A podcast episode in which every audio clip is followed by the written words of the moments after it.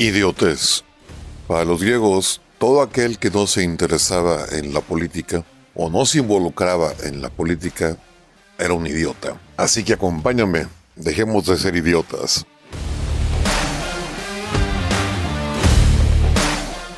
¿Qué onda, mis aspiracionistas neoliberales, hijos del patriarcado, opresor y fachos? Pues ahora vengo a platicarles sobre lo que ha estado pasando últimamente en el mundo en distintas regiones. Vamos a comenzar primero con lo de Yuya, esta youtuber que se ha hecho muy famosa por sus videos en YouTube sobre belleza y todo ese rollo que le gusta a las mujeres. Pues se supo que estuvo embarazada, ya tuvo a su hijo o su hija, la verdad es que no sé qué sea, niño o niña, pero bueno, ya tuvo a su bebé y ha, ha sacado videos pues externando su gusto por ser mamá, disfrutando a su bebé, los momentos bonitos con su bebé. Y esto les ha caído muy mal a las feministas. Este grupo de mujeres fanáticas de una ideología sin sentido, ahora la critican de que por qué pone en buen lugar la maternidad. O sea, Ahora resulta que una mujer que, que disfruta de ser madre y disfruta su maternidad, está mal para estas mujeres que no sé en qué mundo viven. Porque ellas provienen de alguna mujer, supongo, ¿no? Bueno, a menos que, a menos que sean descendientes directos de los dinosaurios, pero no creo. bueno, pues se le fueron encima a Yuya queriendo la cancelar que esta, moda actual de cancelar a las personas que a unos cuantos inadaptados, frustrados, traumados no les gusta y se fueron sobre esta mujer para hacerle sentir su desprecio a sus gustos por ser madre. No, sí, son un gran ejemplo para las futuras generaciones. Me encantan estas me encanta esta generación de ofendiditos. De aquí vámonos ahora para Japón. Resulta que en Japón hay un joven artista japonés que le gusta a, hacer diseño sobre películas de Disney y en la última película de Disney, Encanto, pues hizo un collage con los personajes en una imagen que está bonita. La verdad es que está, está bien hecha. Ah, no, pero tenía que venir un norteamericano de estos progres nuevos, estos walks de la de esta cultura walk norteamericana queriendo creyendo que abanderan la moral superior en el mundo, a decirle a este artista japonés que estaba equivocado en hacer personajes con tez clara, porque resulta que los latinos no tenemos tez clara.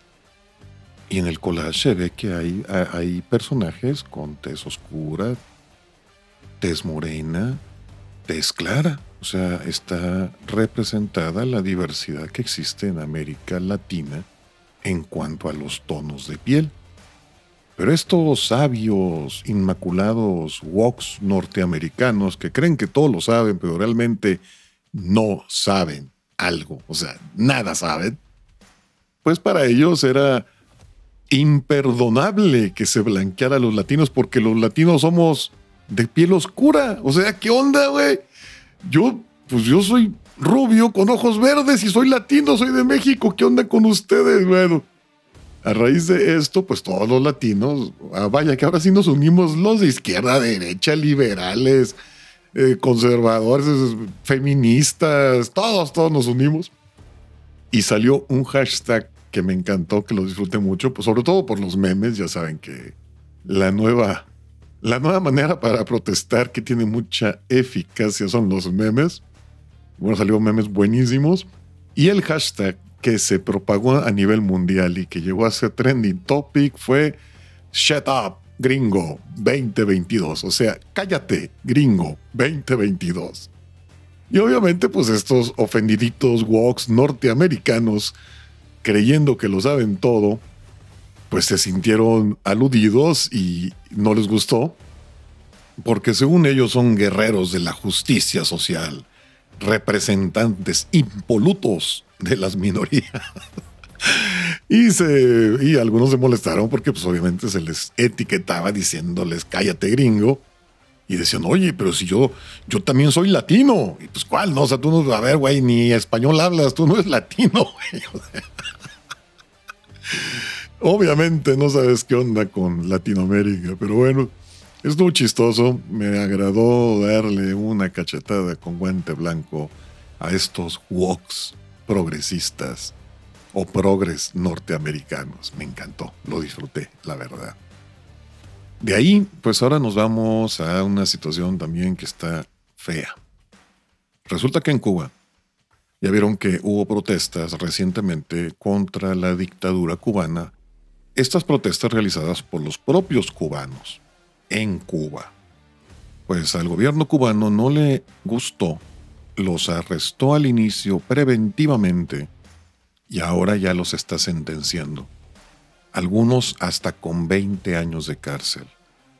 Hay muchos menores de edad ahí, porque resulta que la ley cubana, de este paraíso socialista que, que ha reivindicado a los pueblos democráticos para ser libres, tienen prohibido criticar o manifestar su desencanto con el sistema político, aunque sea de manera pacífica constitucionalmente ningún cubano puede estar en desacuerdo con la filosofía comunista o socialista de Cuba. Incluso tienes prohibido poseer o tener en tu posesión libros antisocialistas. En Cuba es considerado delito y con hasta ocho años de cárcel, únicamente por poseer un libro que hable en contra del socialismo.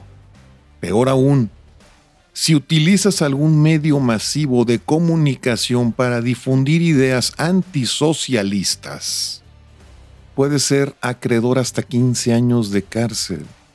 En este paraíso socialista humanista, que reivindicó los derechos de las personas. ¿Qué dirán ahora todos esos rojos o rábanos, porque son rojos por fuera, pero blancos por dentro? ¿Qué dirán ahora todos estos que no han querido ni siquiera reconocer que, Cuba, que en Cuba hay una dictadura? Ahora que están condenando a las personas por protestar pacíficamente por no estar de acuerdo con lo que está haciendo este gobierno. A mí me sorprende notar cómo todas esas personas defensoras de este tipo de regímenes, nuevos, socialistas, comunistas, que según ellos es para reivindicar los derechos sociales, lo que realmente se están construyendo son nuevas monarquías. Recuerden que en la antigüedad había leyes que prohibían hablar mal del rey. No solo los metían a la cárcel, incluso hasta los ejecutaban únicamente por hablar mal del rey. Así que nos estamos enfrentando a la construcción de las nuevas monarquías. Y estos idiotas útiles creen que van a formar parte de la nomenclatura de este segmento de la población que es la que controla el poder en los países, que son los beneficiados, o sea, la nueva nobleza. Pero peor, porque ahora, según ellos, se abanderan con, con la democracia porque fueron votados por ellos. Mintieron para llegar al poder y ahora utilizan todos los medios antidemocráticos y en contra de los derechos humanos para mantener ese poder ahora que estamos en este nuevo siglo, ¿cómo es posible que en el año 2022 todavía tengamos personas que quieran estar dominadas por monarcas? Monarcas que en su ideología fanática, en su superstición, consideran que son semidioses, casi casi señalados por un dedo divino, que son impolutos, que son perfectos, que nunca se equivocan. El fanatismo tiene muchos orígenes, pero me queda claro que, no sé, es mi teoría muy personal, que quizás en la antigüedad, cuando dejamos de ser recolectores y cazadores, hubo a quienes no les gustó la idea, porque es más cómodo estar, ser depredador, es más cómodo ir a recoger o a cazar lo que quieras que tener que sembrar, ahorrar y trabajar y cuidar para producir.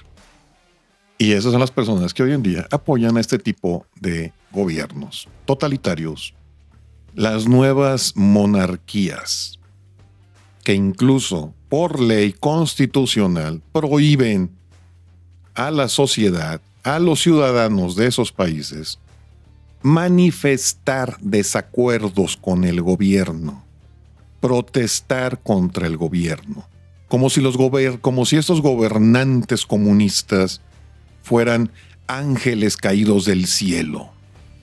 Y de este breve comentario me paso ahora a una película de Netflix que por el momento, por la situación que se está viviendo en México con esto del testamento de López, o el testamento de AMLO, como quieran llamarle, el testamento político, muy similar a los testamentos que dejaron en su momento dictadores como Hitler, como Mussolini, como Stalin, como Lenin, como Castro, como Chávez, bueno, pues eh, está en Netflix una película que les recomiendo, véanla. Es una comedia, pero, pero está muy padre, la verdad está muy divertida, que se llama La muerte de Stalin. Bueno, yo, con todo lo que he visto en los últimos, en los últimos tres años en México, me cae que es una caricatura perfecta de lo que significa nuestro presidente López, o AMLO, como quieran llamarle, su famosa 4T, la cuarta trastornación o transformación, como le llama él, y lo que está sucediendo con este testamento político y que obviamente eso, algo muy similar vamos a ver en, los próximos, en los días subsecuentes a la, desaparición del el presidente López, o cuando, si Dios, no lo, si Dios no lo quiere, que ojalá sí lo quiera, pero bueno, si Dios no lo quiere, pero para ser políticamente correcto, Dios no lo quiera. No, que sí lo quiera.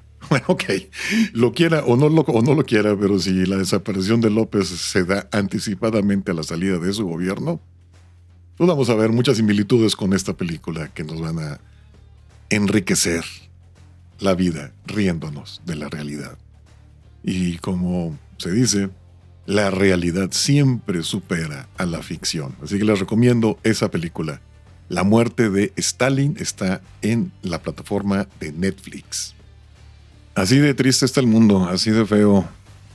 ¿Cómo es posible que a una mujer únicamente porque le disfruta su maternidad se le ataque? ¿Cómo es posible que un artista que expresa su gusto a su manera, es, es su arte, el que quiera que lo vea, el que no quiera que no lo vea, ah, no, hay que cancelarlos. Cuba, esto que López llamó un un, ¿cómo le dijo a, Castro? Le dijo, ah, un verdadero luchador social. Sí, ¿no? Un verdadero luchador social que en sus propias leyes mete a la cárcel si se habla mal de ese gobierno, como si en ese gobierno no hubiera corrupción o idioteces. Muchas. Y ya hablamos también sobre el testamento de López, que va a ser muy chistoso. Quiero cerrar esto con la invitación, por favor. Tenemos una gran oportunidad olviden, mira, vamos a suponer, ok, quiero hablar de la revocación de mandato. Vamos a olvidarnos del hecho de que se pueda ir o no se pueda ir López. Eso para mí es indiferente. No me interesa si se va o se queda. Pero a mí lo que sí me interesa y que considero muy importante es poner en su lugar las cosas, poner los puntos sobre las is, quitarle a este señor esa cantaleta de su gran popularidad. El hecho de que se demuestre que este güey no es popular, no es querido por la mayoría de los mexicanos, le va a quitar mucho poder. ¿Por qué? Porque la gente alrededor de él, o sea, López, aunque de una orden, alguien tiene que ejecutar esa orden. Entonces, esas personas que van a ejecutar esas órdenes se van a dar cuenta que López no es aquel gran Dios querido por todos los mexicanos. Se van a dar cuenta que es como cualquier persona de carne y hueso que come y caga y que tiene hasta la madre a muchas personas en el país. Y si somos la mayoría, que le demostramos en la única encuesta veraz que podremos, que podremos presenciar, que son las votaciones, pues al ver que este señor pierde su popularidad, muchos van a empezar a no estar obedeciendo las órdenes de López de la forma que López les ordena.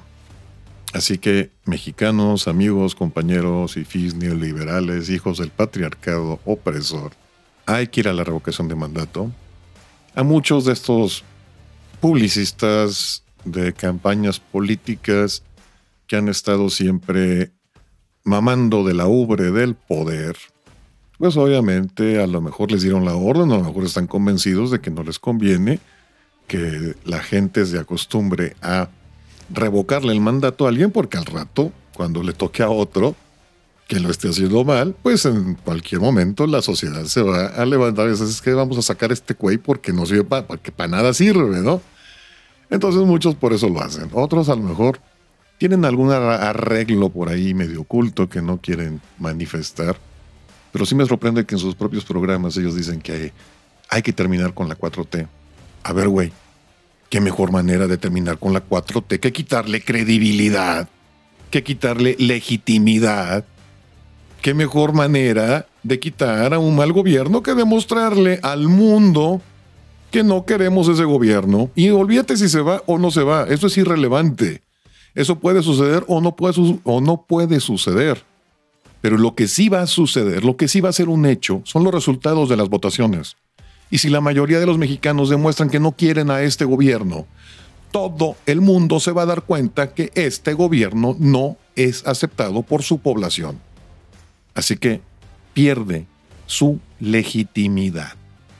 Bueno, mis chamacos neoliberales, hijos del patriarcado opresor y fachos, ya me voy. Espero que este episodio, que es un poquito más largo para compensar los días que no he traído nada, eh, lo disfruten y si no, pues se aguantan porque es mi podcast y digo lo que quiero y el que me quiera escuchar que me escuche y el que no, no.